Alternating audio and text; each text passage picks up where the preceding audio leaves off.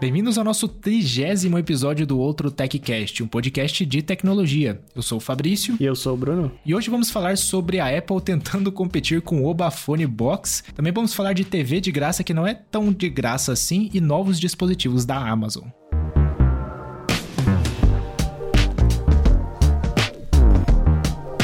E a Apple seguiu a tradição de lançar algumas coisas antes da WWDC, que ela já fez no passado. E eu achei muito bacana. Ela lançou alguns recursos de acessibilidade. Chegou a ver? Cara, vi sim, vi alguns lá. E tem muita coisa interessante, cara. É, acho que ano passado, é igual você comentou, né? Eles, eles vêm fazendo isso, mas ano passado também focou bastante acessibilidade. E tem algumas coisinhas que eu curti bastante aqui, cara. Um, que foi a parte de interface de usuário. Aí a gente pode comentar um pouco mais disso. E o outro foi o clone da voz que é uma coisa que eu tô brincando ultimamente, né? Mas, cara, dessas mudanças aqui, qual que você mais curtiu? Curtiu é que eles fizeram o próprio Oba Box, né? Oba Fone. Pior. Sabe aquele celular que, que faz comercial na televisão uhum. para idosos? Sim. Pior, cara. Não, foi legal que eles criaram uma interface que, na verdade, eu imagino que não seja pensado em idosos, mas que seja pensado em pessoas que têm dificuldade de, de mexer no celular do jeito que ele é, né? Uhum. Então, é uma interface simplificada, bem enquadradona, assim, com ícones grandes, letras grandes. Não só a home screen, a, o aplicativo música, os aplicativos da Apple, pelo menos, também são bem diferentes. Inclusive, o música eu achei simples, mas muito bom, assim. Uhum. Tem o play pause, a lista, enfim, tem que ver a, a imagem para entender. Sim. Qual que você curtiu mais? Cara, eu gostei muito de, do, do app de câmera, porque apesar de eu gostar dos controles lá, eu achei que ficou, tipo, muito simples e muito direto ao ponto, sabe? Uhum. Pra galera que tá ouvindo, basicamente tem um título gigante em cima escrito câmera. No meio tem a sua viewfinder, né? Tem a imagem da câmera. Tem um botão gigante escrito take photo, né? Tirar foto. E um outro botão escrito voltar. Então, tipo, interface super simples ali para qualquer pessoa que queira usar. O de chamada também ficou bonito bonito, né? Só o título gigante chamada. Sim. Todos os seus contatos ali, um botãozão gigante de O de fotos também bem legal. É, o de fotos ficou legal também. O que deu para perceber disso aqui é que a, a interface tá muito focada, né? Tirou bastante as distrações que você tem no aplicativo e ali tá exatamente o conteúdo que você gostaria, né? Pô, o de, o de fotos tá quase vontade de usar, porque Sim. é tão confuso o aplicativo de fotos que, que existe hoje em dia. Aham. Uhum. Ficou, ficou da hora pra caramba, cara. Eu não li direito para quais pessoas isso é, é voltado, mas tem algumas aqui que, igual você comentou, né? Eu tô afim de usar. Vamos ver se dá, quando lançar, como é que a gente consegue brincar com essas coisas aqui, né? Mas achei bem legal. Eu acho que vai ser ou você usa tudo ou você não usa nada, então isso é um pouco ruim. É, imagina. a parte de. A home screen também mudou, né? Pelo, pela foto aqui, você tem ou uma lista de aplicativos, ou você tem os, os quadradinhos como a gente tem hoje. Mas aí você não vê uma, um papel de parede, você não vê a status bar, então, tipo, é bem, bem, bem simples mesmo. Sim. E o outro que eu curti, como eu comentei, foi a parte de clonar a voz, né? É, basicamente você lê 150 frases, pelos que eles falaram aqui, são 15 minutos mais ou menos de gravação, e na teoria você conseguiria gravar, é, replicar a sua voz. Eu vi alguns comentários na internet sobre o uso disso, tanto para as pessoas que estão perdendo a voz, né? Então tenta lá salvar um pouco do que já tem para usar no iPhone para conversar com outra pessoa, ou até mesmo quando a pessoa morre e aí tem uma opção de tipo você tem uma lembrança da voz da pessoa, né? É meio Black Mirror porque você meio que tá clonando a pessoa ali no seu celular, mas são maneiras ali de você ainda conseguir ouvir uma outra pessoa mesmo que ela nem não consiga mais fazer isso. É, esse primeiro ponto eu acho legal, porque eu li a, a divulgação deles e o modo como eles, que eles falavam era tipo assim, se você tá no início de uma doença que você sabe que vai fazer você perder a sua voz, uhum. você pode clonar a sua voz para que no futuro você possa usar é, o texto texto para áudio, né? Text to speech. Uhum. Então, sei lá, acho que se eu estivesse passando por uma situação dessa, eu ia gostar de fazer isso. Sim. Só que eu acho que eles deveriam começar isso já numa plataforma aberta. porque se um dia eu quiser mover a minha voz do iPhone pro Android, deveria ser possível, porque não é mensagem, é a minha voz. uhum. É, vamos ver, né? Pelo histórico da Apple, isso não vai acontecer. Mas vamos ver se eles abrem isso, né? Às vezes eles até criam alguma API global para todo mundo, igual eles estão fazendo com o Nossa, eu esqueci o nome do negócio, cara. AirTag. Ah, sim. Igual eles anunciaram a parceria com a Google, né? Então vai que tem alguma coisa também. E outra, outra função legal também que eles mostraram foi, tipo, você aponta o seu iPhone, a câmera do iPhone para algum objeto, tipo um micro-ondas, que eles deram um exemplo aqui, e quando você vai movendo o seu dedo nas teclas do micro-ondas, o iPhone vai lendo. Então, tipo, você move seu dedo para a tecla de 30 segundos. O iPhone vai ler lá 30 segundos. Vai pro start, vai ler o start. Isso é interessante também, porque ele consegue reconhecer em tempo real, né? O que, que tá rolando ali. Se você não conseguir ver o, o micro-ondas e o seu micro-ondas não tiver as, a, a, escrita em braille, você ia conseguir entender o que, que tá acontecendo ali. Achei legal também. Eu fico imaginando quão difícil deve ter sido implementar isso. né? Verdade, cara. Porque na verdade você tem que você tem que analisar alguns frames antes da pessoa pôr o dedo em cima. Uhum. Porque se a pessoa pôs o dedo em cima, você não consegue mais ver o que tá atrás, né? Sim. Mas se funcionar, acho fenomenal. Uhum. Esse aqui é um que eu gostaria de testar. Eu acredito que seja um Pode até ser um aplicativo à parte, né? Mas ou embutido em algum outro. Mas é interessante para ver como que a Apple tá fazendo isso, né? Se precisa estar tá muito próximo de um objeto, ou se um objeto mais longe funcionaria também. Vamos ver. Eu achei interessante. Não sei se a gente comentou um tempo atrás ou é só na minha cabeça, mas que tinha um aplicativo que você fotografava a sua geladeira e ele te dizia as receitas possíveis para fazer com aqueles ingredientes. A gente falou disso? Eu acho que a gente, a gente comentou de fotografar a geladeira, mas acho que era para anotar quais os, as coisas que tinham lá dentro. Era para algum shortcut, alguma coisa assim. Hum, então eu vi um que ele com base no que tá na geladeira, ele te diz as receitas. Da hora. e o, o app era feito focado em pessoas com deficiência visual, mas dá para todo mundo usar, né? é, então, exatamente, cara. Mas é, tem muita coisa que eles lançaram aqui e antes da WWDC, o que é que é legal também. Eu não lembro se ano passado, quando eles fizeram isso, né, anteciparam essas coisas da, de acessibilidade, se eles também comentaram muito na WWDC, porque isso é um jeito também deles tirarem um pouco do, do evento para focar em outras coisas, né? Que eu acho que vai ser um evento até meio longo pelas coisas que tem saído na internet. É, eu também não lembro não, mas eles devem pelo menos passar por cima, assim, pontuar. Uhum. Eles sempre mencionam. É. Tomara que seja um evento longo mesmo, né? Porque a gente tá precisando de. Não, bem que a gente tá precisando de correção de, de bugs, né? Porque tá, tá é. feia coisa. Exatamente, cara. O evento é em duas semanas, né, cara? É dia 5? Não lembro se é dia 5 ou dia 6. Posso estar tá falando bobeira também. Ixi, não lembro, mas tá chegando. É o começo de junho. É, em duas semanas já é junho, então já já tá. A gente vai ver o que, que vai rolar. iOS 17, WatchOS 17 também? Eu não lembro se ele segue. Não, é 10. É, 10. Tá no 9.4 agora, 9.5, não sei. Mas tem bastante coisa nova aí, vamos ver. Eu espero que tenha bastante correção. é o que eu preciso. Sinceramente, nem sei como que eles poderiam surpreender, assim. Acho que os jeitos que eles poderiam surpreender, eles não vão fazer. Que é tipo trazer uma Siri boa, trazer coisa de AI. Porque de resto, o que, que, eles podem fazer? É, uma coisa é certeza, eles vão trazer mais coisas pra Dynamic Island lá. Mas, pô. Ah, mas a gente quer, na verdade, que morra Dynamic Island, né? Que, é, exato. Que não cara. tenha mais. exato. Por mim era só uma tela de vidro, assim, sem nada. Sem roupante, sem nada. Sim. Dynamic Island é tipo uma gambiarra pra ficar mais confortável visualmente esse negócio na tela. Uhum, exatamente. Mas parece que vai ter isso, a galera tá falando. É isso que é o ruim de rumor, né? Porque é a coisa mais genérica possível. Mas rumores que o iOS 17 vai trazer coisas que as pessoas mais pedem. Só que aí você vai ler a notícia e ninguém fala o que, que é que as pessoas mais pedem, sabe? Então complica. Mas parece que vai ter algumas coisinhas assim que vai melhorar a nossa vida aí. Vamos ver, eu não crio mais expectativa, não. É. Rumor tem todo ano e os mesmos rumores, pra que eu vou ficar me preocupando? Se fosse um evento de, de hardware, acho que seria mais empolgante, assim, teria mais. Uhum. Gostaria de ver coisas diferentes, como um display, tipo o da Google lá, que. Um Home Hub Display, né? Aham. Uhum. Sim, cara. Seria bem interessante. Ultimamente eu tô curtindo ver os eventos da Apple só porque é muito bem feito mesmo, sabe? Os, os shots de drone, as animações, eu curto pra caramba, então. É isso aí, tem pra ninguém. Porque, nossa, da Samsung e da Sono.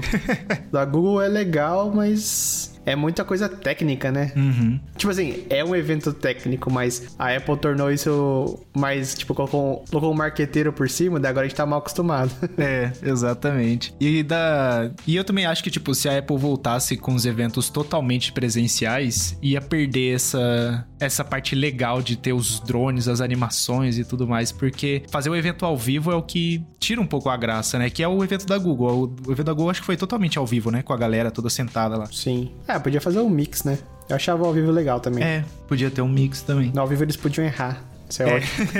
FaceTime que eu diga. FaceTime e o Face ID, né? Que o falhou com o Craig lá. Sim. Mas é, tá chegando aí mais eventos e vai ser o primeiro evento da Apple esse ano, hein? Por incrível que pareça. Primeiro evento. É A verdade. gente não teve o evento de abril, não teve o evento de. Ah, não, geralmente é só abril ou março que tem. Deixa eu ver aqui quando que é. A gente tem que marcar a gravação no podcast pra depois do evento, né? Senão a gente vai ficar, Sim, vai ficar desatualizado já. É dia 5, então a gente pode gravar na terça, 6. fechou. Vai ter bastante coisa pra gente comentar. Eu espero, né?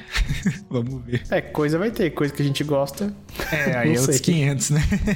aí complica. Podiam dedicar um tempinho pra casa, pra casa inteligente, né? Custava nada. Sim, cara. E, e é aquele negócio, sempre que fala de casa inteligente, tá ligado com o tvOS também. E nunca tem nada de novo pro tvOS, sabe? Sim. A Apple TV mesmo, acho que no, no na última WWDC não teve tanta coisa. Teve nada, absolutamente nada. É, A última vez que teve alguma coisa pra Apple TV foi quando lançou pra você visualizar todas as suas câmeras HomeKit de uma vez na tela. uhum. Trocou a sidebar, basicamente, aquele menuzinho que, que vem do canto lá. Ah, então. Ah, agora no, no 16.5 teve também, mas pra gente não serve pra nada, de ver jogo de beisebol em várias câmeras, né? Ao mesmo tempo. Ah, é verdade, verdade. Eu, eu mal gosto de praticar esporte, imagina assistir esporte, então.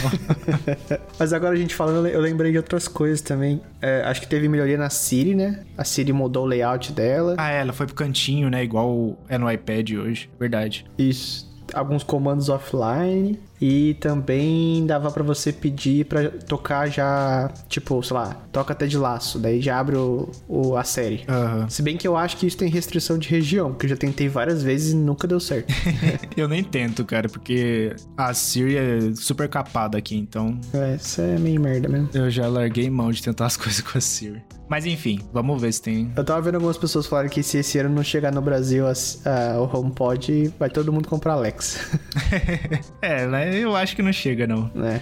Ah, também, quando chega em país novo, chega do nada, né? Então, É. pode ser que sim, pode ser que não. 50-50. E mesmo que chegue, questão de preço, não vai ter comparação, né? Se, se a Apple quiser, tipo, ah, não, a gente quer dominar o Brasil, que eu acho difícil. É, ó, dificilmente faz isso. Né, mas vai continuar sendo premium. É. Mas pelo menos você pode importar e usar em português, né? Sim, é, isso é uma boa.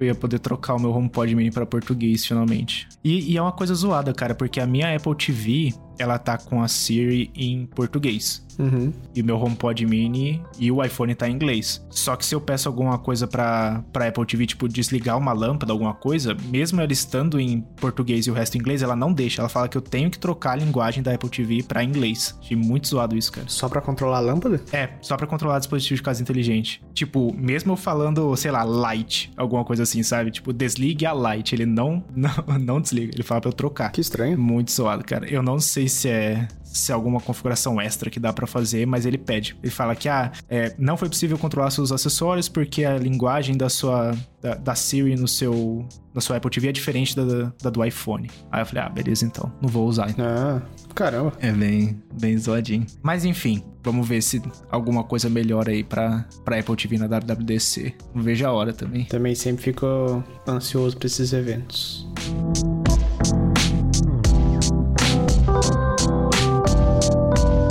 Cara, eu assisti um filme esses dias da Apple TV Plus que chama Ghosted. Acho que você não, não assistiu ainda, né? Ainda não. É basicamente um filmezinho de, sei lá, ação, que tem um casal onde um é tipo civil, o outro é do FBI ou CIA. Aham. E daí, tipo assim, o civil entra na e, e vai que vai, né? Aham.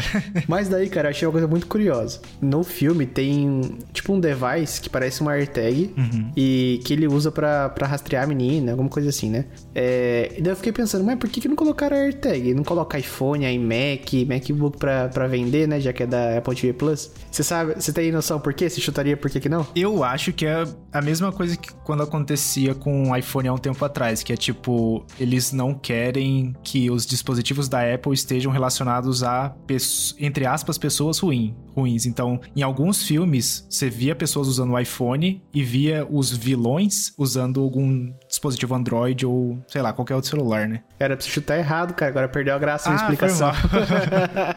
Então, ó, rebobina aqui. E, ó, não faço ideia do que aconteceu. Então, pronto. não, é, é, isso mesmo. Acho que depois, no final do filme, eu fiquei pensando que é só pra não associar AirTag com um dispositivo pra seguir pessoas, né? Uhum. Acho que depois ficou bem óbvio, assim, no, depois terminou o filme. Uhum. Eles têm bastante problema com isso, né? Geralmente na mídia aparece, apesar da, do Tile ser, tipo, antigaço já, geralmente na mídia aparece, né? Ah, problemas com AirTag de pessoas sendo seguidas, não sei o quê. É, acho que é porque eles fizeram muito bem feito, né? Daí esse é o problema.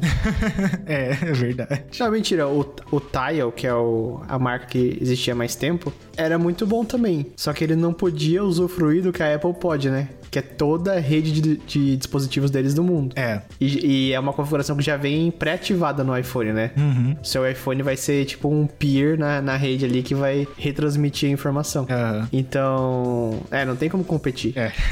Tanto que, se eu não me engano, a Tile eu não sei, mas outras marcas aderiram pra rede Find My, né? Uhum. É, tem um monte de, de fabricante usando, inclusive no AliExpress, para quem não quiser gastar grana com AirTag, tem versões mais baratas que você consegue comprar compatíveis com Find My. A única diferença é que a AirTag, se eu não me engano, é a única que tem o UBW, né? Que é o Ultra Wide, o WB, Ultra Wide Band, que é aquele que você vai chegando perto com o iPhone e tudo mais. Mas todos os outros você consegue fazer parte da rede do, do Find My. Esse recurso também de, de chegar perto e seguir tenho dúvidas do quão útil é.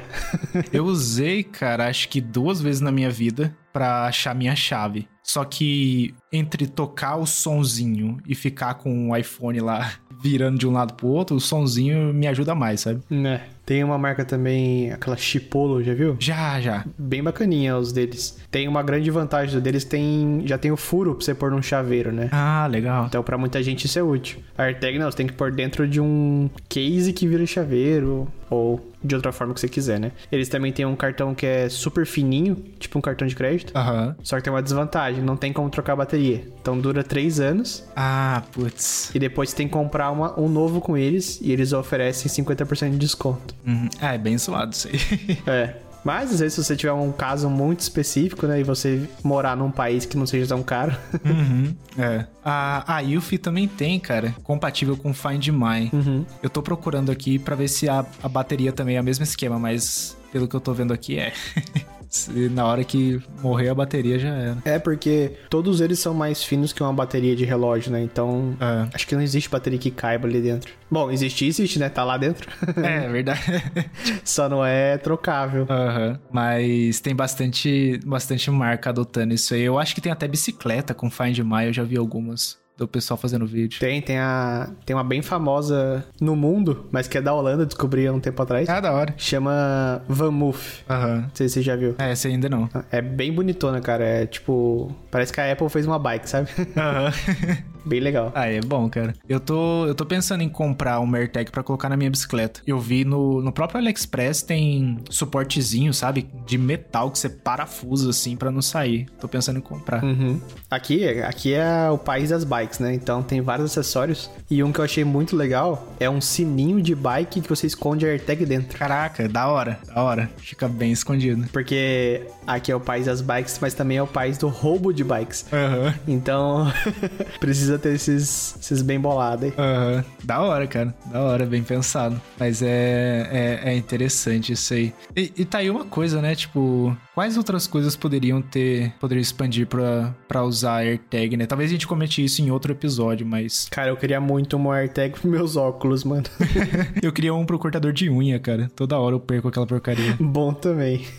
ah, o controle da Apple TV, não sei por que que não tem até hoje, né? Né? O negócio tinha que ter, cara. Até os AirPods tem já. É. Nossa, é mesmo. O controle da Apple TV precisava. Mas Apple, né? Eu acho que o povo nem se conversa lá dentro direito. O Apple Pencil também, né? É, o Apple Pencil. Apple Pen ou Apple Pencil? Apple Pencil, né? Não, Apple Pen é do Pen Pineapple. É. Apple Pen.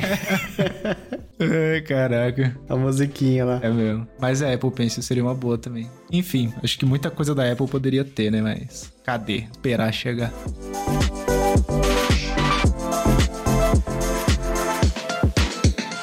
E uma das coisas que a gente gosta de imaginar, principalmente falando de tecnologia, né, são algumas possibilidades com coisas que lançam no, no dia a dia aí, né? Então, tem uma pergunta interessante para que a gente pode fazer, né, que é: imagina você dorme em 2020 e só acorda em 2030 e descobre a inteligência artificial pela primeira vez. Porque em 2020 não era tão forte igual a gente tem hoje, que é 2023, hein? Então, imagina 2030. Cara, você tem alguma noção aí de tipo, o que, que você imagina ver em 2030? Cara, eu acho que ia ser um. ia ser um baque, ia ser um susto, assim. É, a pessoa ia pensar que tá vivendo filmes.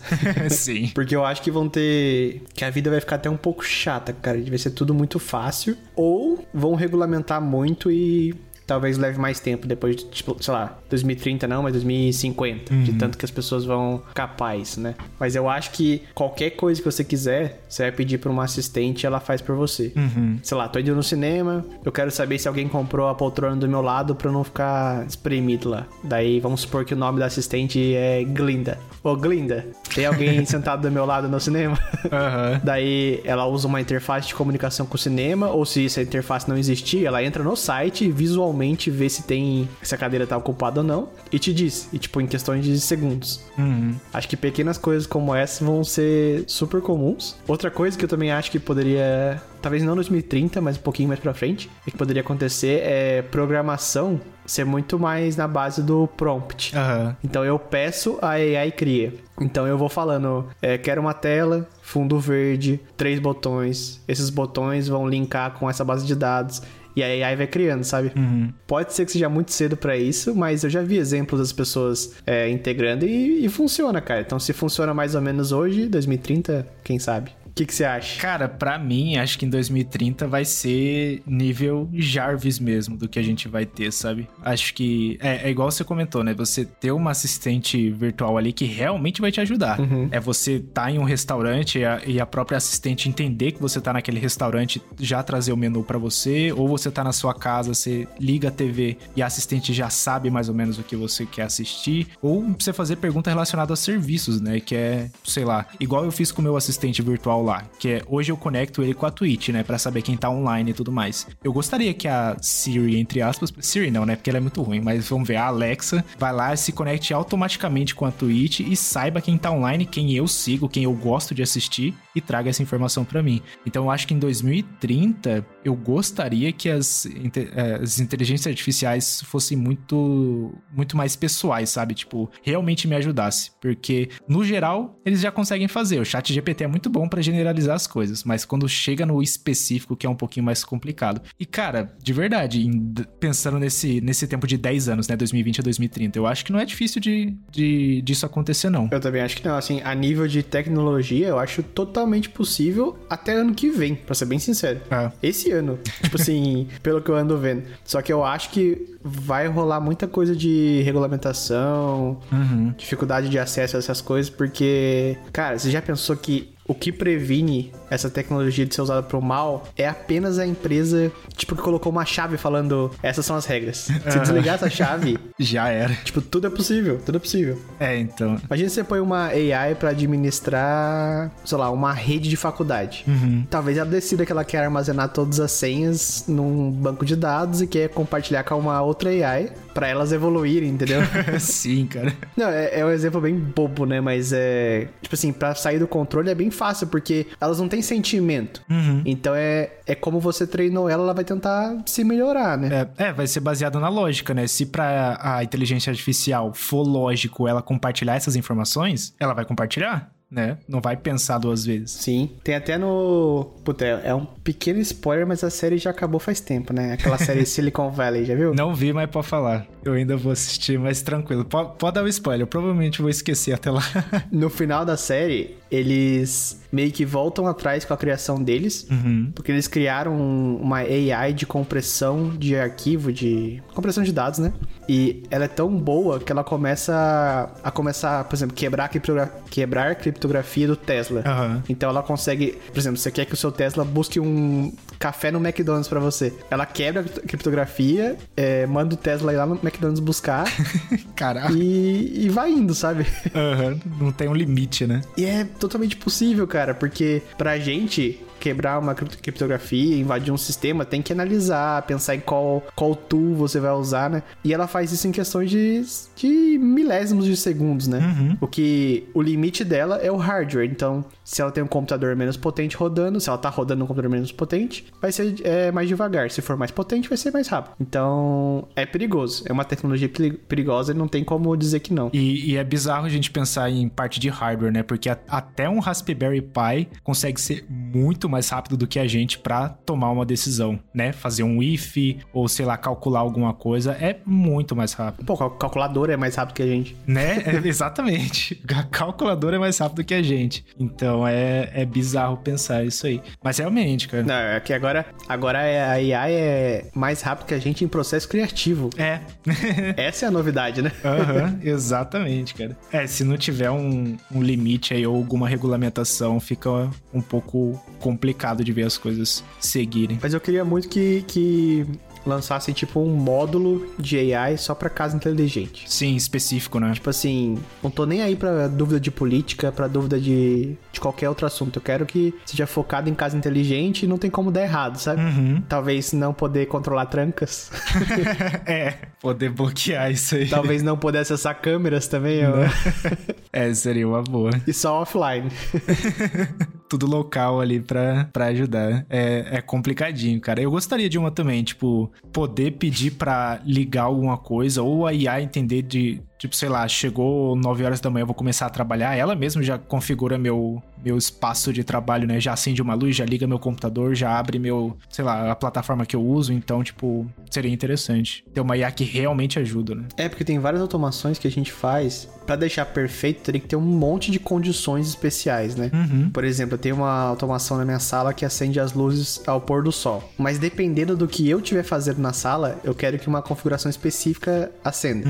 Por exemplo, se eu estiver no sofá vendo TV, tem uma luz que eu não quero que acenda, porque essa luz fica direto no olho e atrapalha pra, pra ver TV. Só que se eu não estiver vendo TV, eu quero que ela acenda, porque ela é uma boa iluminação ambiente. Aham. Então, tem várias pequenas coisinhas assim que seria interessante uma AI pensar mais rápido que eu eu- não precisar colocar mil condições na minha automação. Uhum. A, a Nanolith, cara. Nossa, ele- eles anunciaram algo há tempo atrás. Eu acho que foi na, na, na CES do ano retrasado. Mas é um hub deles que aprende com o seu dia a dia, com o que você faz no dia a dia, né? E, e como é um produto voltado à iluminação, uma das coisas que eles falaram é eles conseguirem ligar ou desligar uma luz com base no que você tá fazendo ali. Só que a Nanolith também não tem sensor de movimento nem nada, né? Então não sei como eles controlariam isso. Papo, isso aí eu acho que isso deve ser só conceito. É, bem possível, bem possível. Casa inteligente, cara, sensor é muito mais importante que qualquer outra coisa. Aham,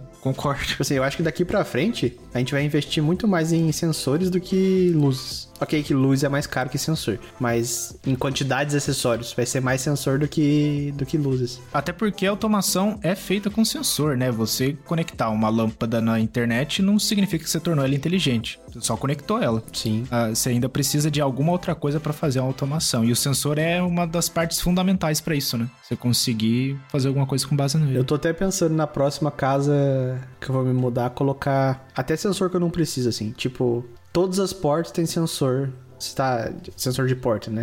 Eu preciso em todas? Não. Mas, tipo assim, a hora que eu quiser fazer uma automação, já tá lá, entendeu? E é um sensor baratinho. É, aliás, fazendo um paralelo aqui, um parênteses, quer dizer, é, a cara FP2, tipo assim, pra mim, péssimo investimento, cara. Não gostei, cara. Sério? Caraca, deu ruim então. Vários falsos positivos, vários. Vários fantasmas, mas enfim, não vou falar desse tópico de novo aqui, né? Aham. mas pra quem tiver ouvindo e tem interesse em comprar, espera um pouco. É, vai, vai. Acho que rolou atualização esses dias também. Rolou, mudou nada. Ah, então.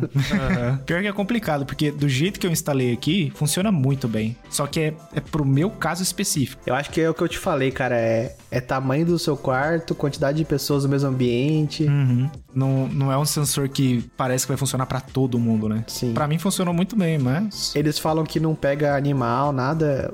Tipo assim, a minha gata quase sempre detecta. Uhum. Os fantasmas aqui de casa também detecta. É... o, o Roomba, sabe, o robozinho detecta também. Aham. Então, papinho, isso aí, papinho. É, então. Eu tô.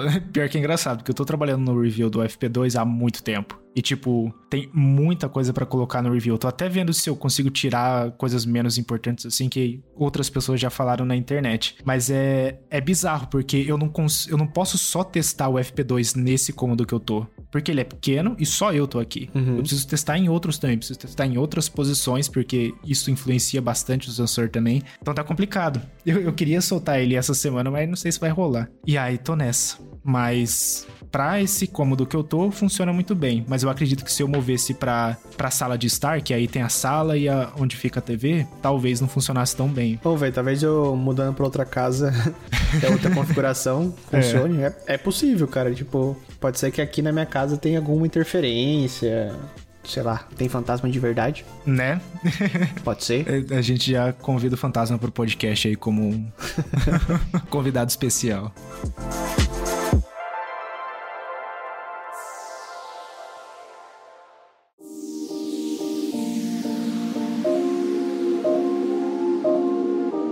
E no dia 18 de maio, a Apple lançou a versão 16.5 do iOS e do tvOS, se eu não me engano, do iPadOS também. Enfim, fez aquele release de todos os, todos os seus sistemas operacionais, né?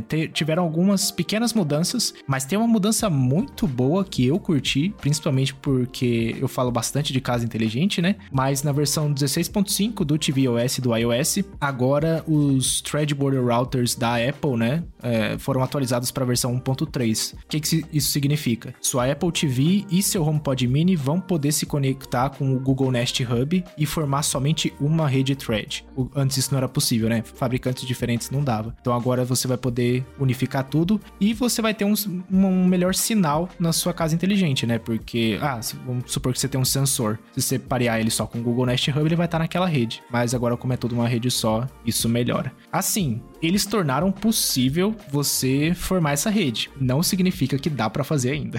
É isso que eu ia te perguntar. Eu atualizei aqui, mas eu não faço ideia como fazer isso. É, então. Hoje, né, atualmente é o único aplicativo que consegue gerenciar a rede Thread é o do Home Assistant. Então, o Home Assistant que consegue salvar a gente, mas ele precisa ser atualizado para ler as APIs da Apple. Por enquanto, eles só leem as do, do- da Google, porque da Google é tudo, né? Vai ser Samsung SmartThings, Alexa, todas as outras plataformas que rodam lá. Mas no caso da Apple, precisa eles chamarem as APIs, porque basicamente o que a API faz? Vai lá, vai no seu, na Apple TV e vai falar: Ô, qual que é o nome da sua rede e qual que é a senha? Beleza. E retorna para o seu outro roteador thread. E aí eles conseguem se conectar. É basicamente isso que a API vai fazer. E isso saiu no 16.5. Então, é esperar para eles implementarem. Entendi. Mas, como eu comentei, é uma ótima notícia para quem usa tanto a Apple TV HomePod Mini e outros Thread Border Routers. Sei lá, um roteador da Eero, por exemplo, que já tem o thread embutido, né? É uma coisa boa. Mas teve outras coisas também no 16.5, né? Você tem uma, uma lista aí, cara? É, teve coisas menores. Teve o novo, novo papel de parede do Pride, que todo ano lançam com um desenho diferente, né? Acho que teve pro Apple Watch também, se eu não me engano. Uhum. É, adicionou a aba Sports no aplicativo Apple News. Tem Apple News no Brasil? Não. não, Não? tem. Aqui também não. Ah. Não, acho que aqui tem, mas a minha App Store é brasileira, então não aparece pra mim. Ah, pode crer. Queria que tivesse, cara. Falta um aplicativo bom assim pra ver notícia. Uhum. O mais perto que eu, que eu vejo é no Google News, mas não acho tão legalzinho também. Esse, o Apple News da Apple, quem faz a, Apple News da Apple é bom, hein? né?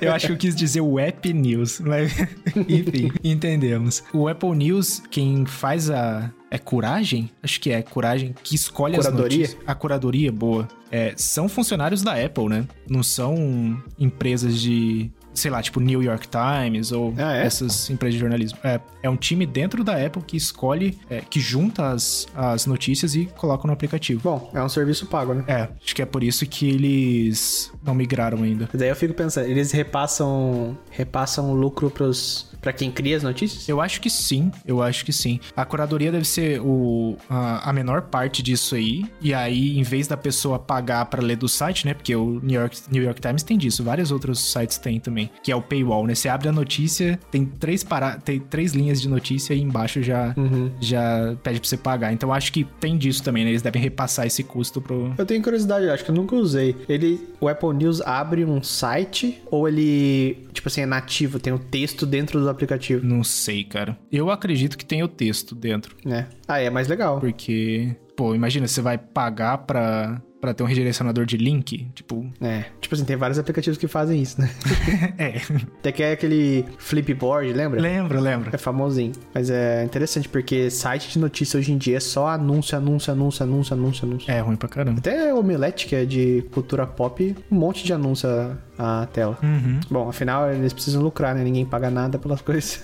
É, então. que mais? Corre- correções de problemas no Spotlight, correções de problema no CarPlay, correções de problemas no aplicativo do tempo. Duvido. É, Também duvido. todo dia tem um bug novo no aplicativo do tempo. Né? que mais? Dizem que a bateria tá um pouco melhor, mas é aquele negócio, né? Sentimento de cada um, porque não dá pra calcular isso muito bem. Uhum. E acho que é só, né? Não teve algum shortcut novo que lançou? É, eu não vi mais nada de novo. Ah, teve uma melhoria que foi muito boa. É pequena, mas é muito boa. A edição da tela de bloqueio, aquela interface de customizar, Aham. era, tipo, muito travada. Agora tá bem rápido. Ah, bom saber, cara. Essa da tela de bloqueio eu configurei uma vez, cara. Nunca mais configurei. De vez em quando eu mudo aqui, eu, eu enjoo das telas de bloqueio. Aham. Bom saber. Eu tenho uma, eu tenho uma pro modo sono também e uma pro modo normal. Tem uma pro modo de pouca energia. Uhum. O meu eu tinha bugado o modo sono. Eu parei de usar porque, tipo, ele bugou e aí eu deletei, só que ele ainda ativava, sabe?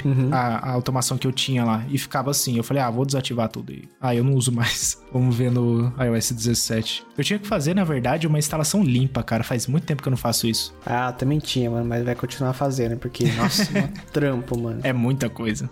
Muita coisa pra reconfigurar. É muito trabalho. Eu nem sei se, se eu quero. Mas enfim, vamos ver. Ah, eles já lançaram o 16.6 beta também, né? Sim, que parece que vai ser a última versão do iOS 16 e para alguns dispositivos, né, alguns celulares vai ser a última mesmo, né? Uhum. Porque não acho que todos vão pro 17. É, eu não faço ideia de qual dispositivo deve morrer agora, porque deve ser o iPhone 8 e o 10, né? Eu chuto que todos que, que tem botão home vão morrer. É. Se já não morreram, mo- não morreram? Eu acho que o iPhone 8 ainda recebe, não recebe a atualização? Ah, recebe. Porque se o 8 morrer, o 10 morre também. Porque é o mesmo, mesmo chipset, né?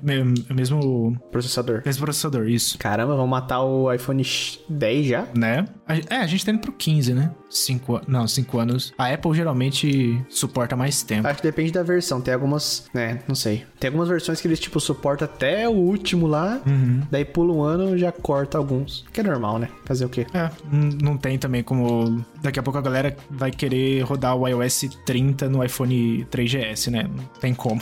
Porque às vezes também você atualiza o seu celular e fica uma merda. Porque apesar de ser suportado, não aguenta o sistema. Uhum. É, então, o meu. Eu ainda tenho um iPod Touch de quinta geração, antigaço. Ele foi atualizado pro iOS 7, se eu não me engano. 7 ou 8. Não, acho que até o 9. Só que ele é muito lento, cara. Muito lento. Uhum. Se ele tivesse no iOS 5, que foi quando eu comprei, certeza que ia estar mais rápido. É, pensa que todos os- os iPhones e iPod Touch, quando lançaram, eles eram rápidos, né? Sim, exatamente. Se ficou lento é por causa da atualização. Aham, exatamente. Não tem como fugir, né? É, você pensa que o iPhone original, lá, depois o iPhone 3G, eles eram lentos? Não, eles eram super rápidos. Uhum, exatamente, cara. Mas também não tinha nem fundo de tela naquela época. É, então. E a mesma coisa com o Mac, né? É, é que o Mac ainda dá pra dar uma burladinha. Porque eu lembro que quando o meu saiu de. não teve mais suporte, quando eu instalei a versão mais nova do sistema operacional, que você consegue dar uma. mudar umas configurações lá e instalar, mesmo a Apple não suportando.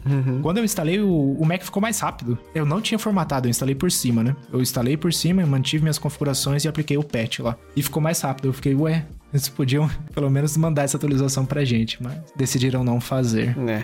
E foi isso de 16.5 então, hein? Acho que não tem mais nenhuma outra novidade.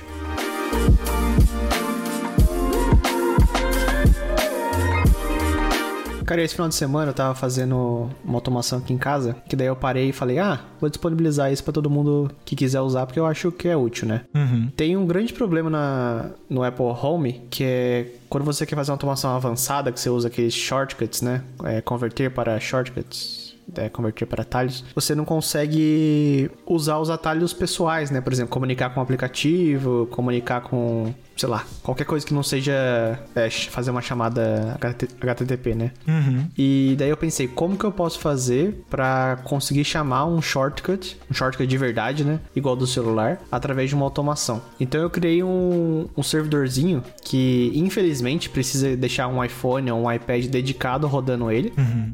E daí você consegue fazer uma chamada HTTP para ele, para esse iPad ou iPhone. Ele roda o shortcut. Entendi. Ele vira o proxy dessa automação, né? E consequentemente você consegue criar uma automação no aplicativo Home, automação da casa mesmo, não pessoal, e que faz uma chamada HTTP para esse iPad e roda o shortcut. Aqui em casa eu usei para usar aquela feature de intercom, sabe, da Siri? Uhum. Porque no Home Assistant para mandar áudio pro, pros HomePods tá zoado até agora. Então agora eu uso essa automação e até é mais bonitinho, faz o turru e faz e fala com a voz da Siri, que aliás, comparando com as outras no mercado, é uma das mais assim bonitinhas em inglês, né? Aham. Parece mais na- natural. E, bom, foi essa a criação que eu fiz aí. Posso deixar o link do GitHub no- na descrição. E o bom é que você pode colocar esse código que eu fiz dentro de um outro app. Por exemplo, no meu caso, ele- eu não rodo só esse servidorzinho no iPad e fica lá, né? Eu tenho um dashboard no iPad, que é um app que eu fiz, e eu coloquei esse código dentro dele. Então, também é um dashboard que tem essa feature de servidor de shortcut, né? Legal. Isso é, isso é bem interessante, cara, porque as automações avançadas que a Apple disponibiliza lá no aplicativo Casa são bem básicas, né? Pelo que eu me lembro, não, não dá pra fazer muita coisa. Sim. Eu tava dando uma lida e eu- eu acho que você fez isso em Swift, né? Sim. Eu vi que o Swift consegue ser compilado para Windows e para Linux, mas eu não sei se você consegue chamar um shortcut, por exemplo, por meio dessas plataformas, né? Porque você, pelo que eu entendi do seu, do seu app, ele precisa, do seu servidor, ele precisa ainda chamar alguém que vai executar o shortcut, né? Sim, é, não, não vai ter como rodar no Windows nem- no, no Linux, porque a plataforma que você tá rodando precisa ter o aplicativo Shortcuts, entendeu? Então só dá pra ser no iPad, iPhone ou no Mac. No meu caso, eu não fiz no Mac, até poderia ter feito, porque no Mac não tem a, o intercom. Ah, tá. Então, não rola. Mas, mas mesmo assim, pra quem tiver, é bem interessante, né? É poder fazer essas automações realmente avançadas rodado que dependeu do da Apple, né? Quem sabe na WWDC eles lançam alguma coisa que não precise. né?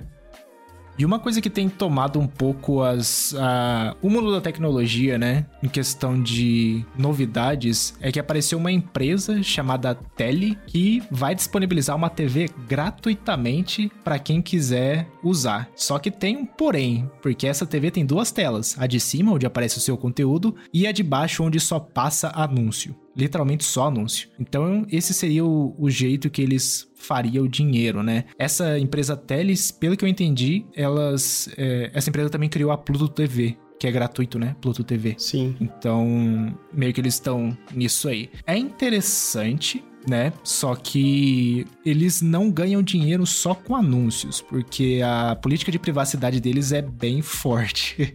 Mas antes da gente entrar nisso, você chegou a ver alguma coisa da TV ou, ou não? Eu vi, cara, eu achei. Sabe quando um produto passa dos limites do aceitável, assim? Aham. Tipo, quando você chega na Times Square, é só anúncio ao seu redor, certo? Aham. Quando você volta pra casa, tipo assim, é um lugar confortável, sua casa, não tem nada. Agora a gente tá trazendo, tipo, um outdoor pra dentro da sua casa. Exato, cara. Eu acho um pouquinho demais, assim. Tem o benefício que você vai ganhar na televisão, né? Mas Uhum. não teria na minha casa. Prefiro pagar pela televisão. Exato, cara. Assim, a TV em questão de tecnologia é o que praticamente qualquer TV recente tem, né? 4K, HDR e tudo mais. É, o tamanho é 55 polegadas, mas quando a gente entra nessa parte da segunda tela, que é a de anúncio, né? Pra quem. Pra quem estiver ouvindo, eu recomendo procurar a imagem da TV, mas é, é a tela principal de 55 polegadas. No meio tem uma soundbar que tem uma câmera, né?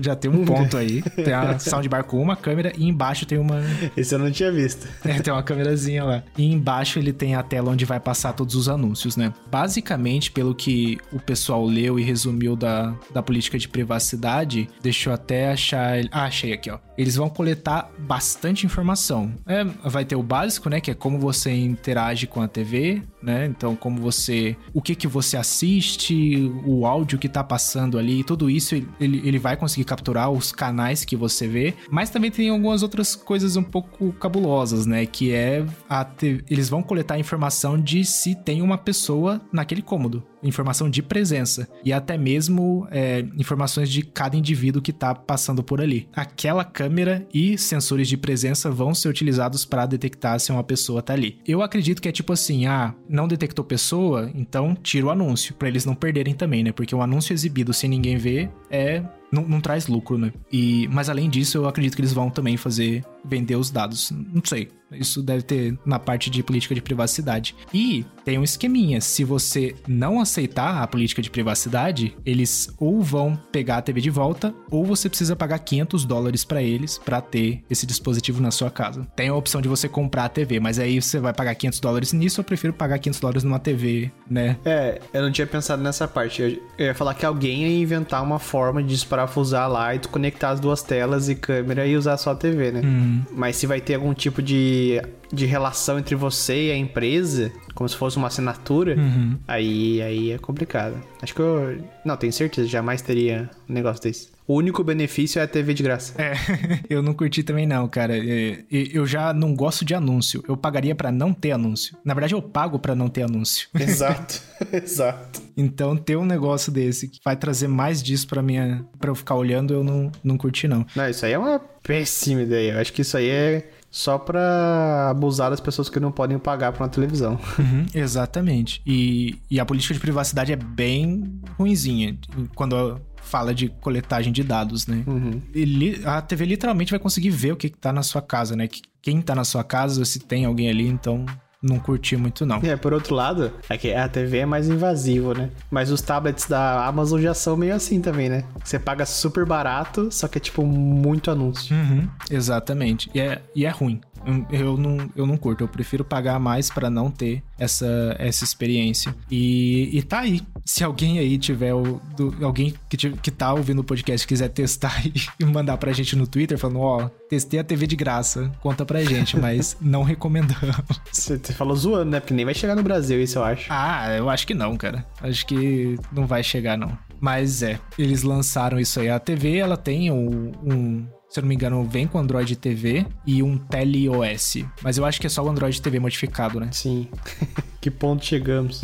né? Bem ruimzinho. Mas é, enfim, TV de graça aí, que não é tão de graça assim. de algum jeito você vai ter que pagar.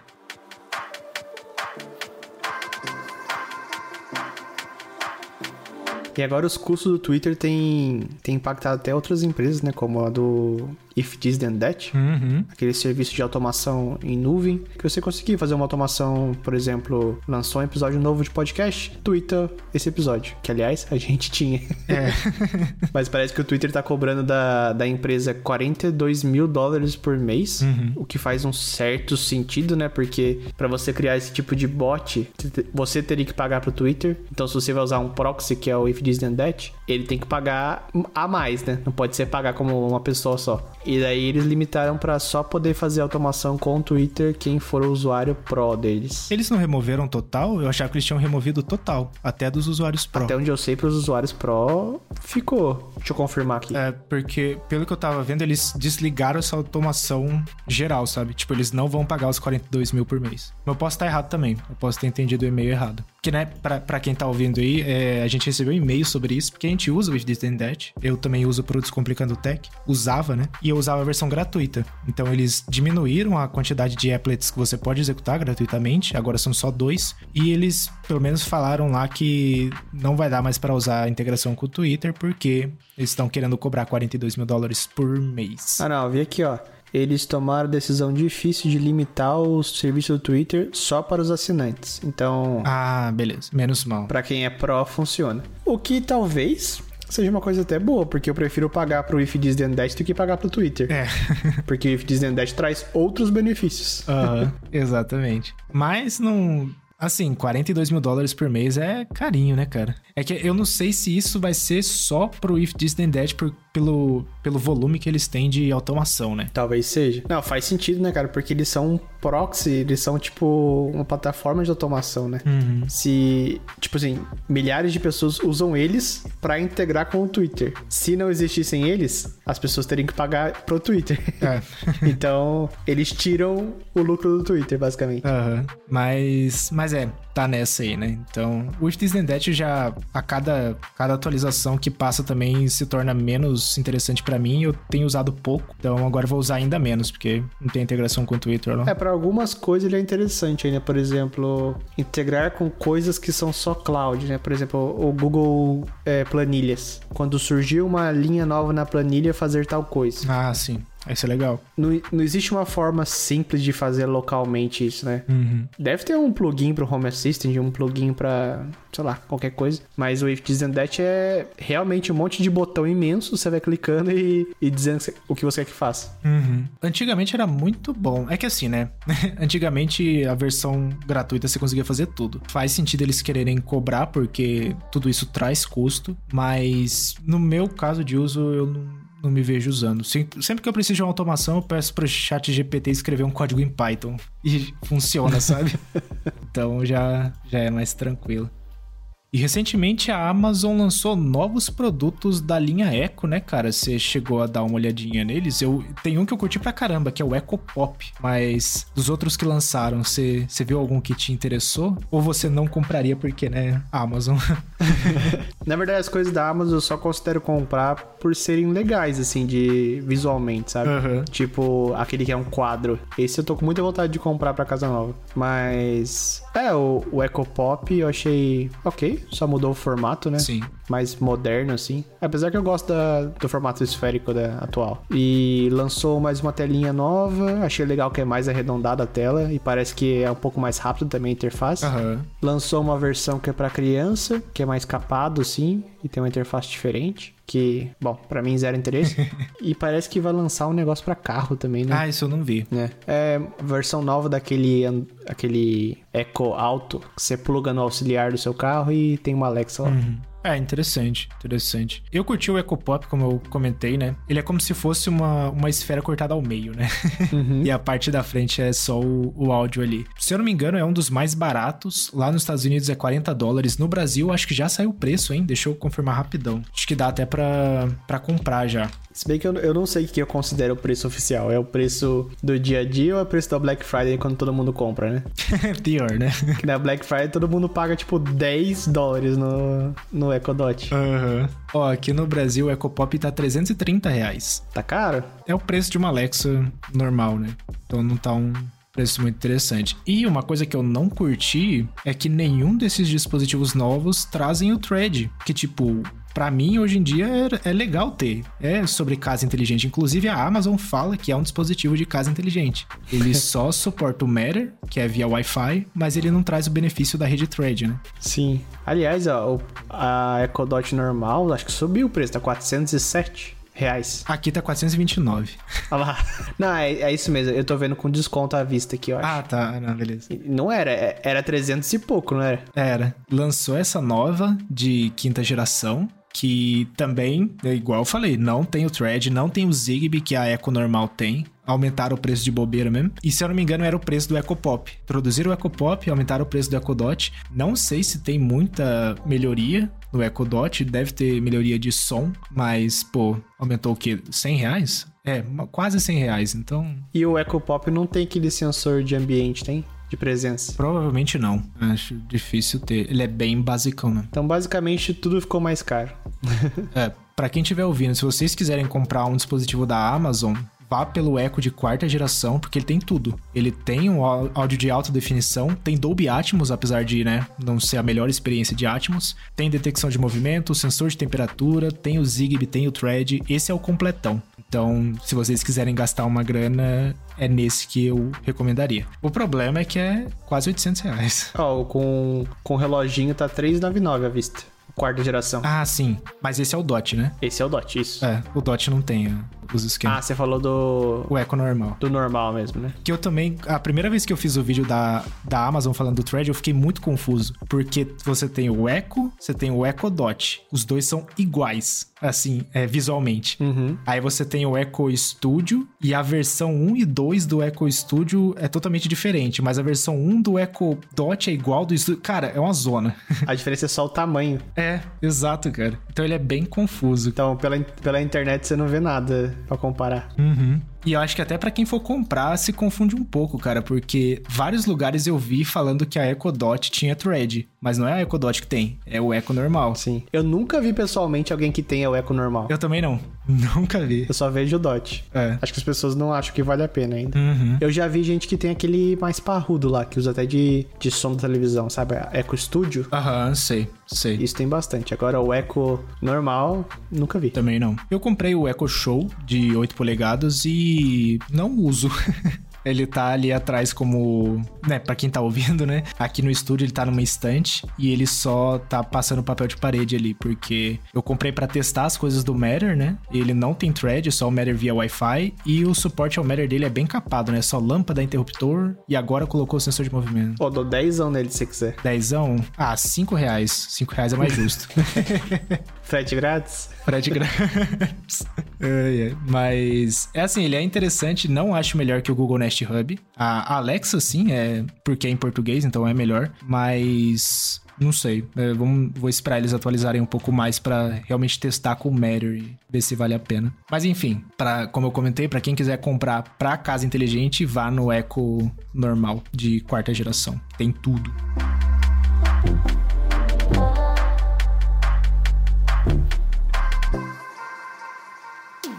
Chega por hoje que eu tenho que ir no mercado fazer compra. Vamos acabar essa gravação aqui.